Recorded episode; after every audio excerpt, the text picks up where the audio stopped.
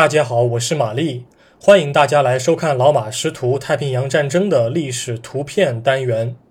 今天是二零二一年十月五日，我想展示的是一张一九四三年同月同日所拍的照片。一九四三年十月五日，日战威克岛遭到美国海军航空兵的空袭，机场和多处军事设施爆炸起火。一九四一年十二月，日军对威克岛发动了两次进攻，并且在第二轮进攻中顺利夺占该岛。从此，岛上守军和来不及撤离的建筑工人就成为了日军的俘虏。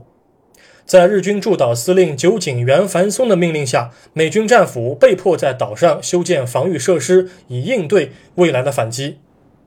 一九四三年十月五日。美国海军第十四特遣舰队到达预定海域，开始对威克岛上的日军设施展开侦察和空袭。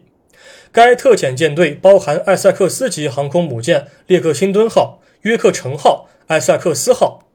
轻型航空母舰“科本斯号”、重巡洋舰“米尼亚波利斯号”、“新奥尔良号”和“旧金山号”等等。由海军少将阿尔弗雷德·蒙哥马利担任舰队指挥。此次空袭的主力为 SBD-5 型无畏轰炸机，F-6F-3 型地狱猫战机担任护航任务，TBF-1C 复仇者轰炸机负责照相侦察任务。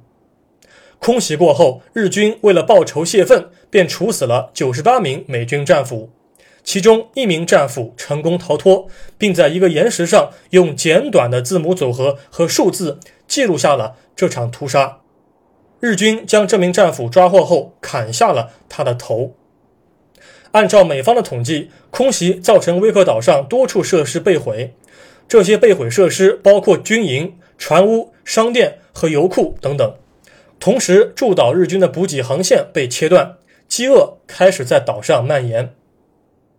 照片拍摄的方位应该是岛屿的东北方向，有两股浓烟从岛上升起。中间较近的这一处浓烟是日军的油库，被美军轰炸后还在燃烧。我们从照片的远处海岸线上可以隐约的看到两艘船，左边这一艘是一九四一年日军登陆的时候搁浅的巡逻艇，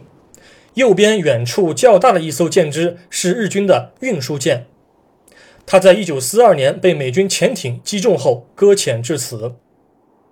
本照是美国海军官方照片，现在收录于美国国家档案馆中，官方编号为八零杠 G 杠 K 杠幺六幺八四，摄影师为查尔斯·科利中尉。感谢您收看今天的节目，我们过几天再会。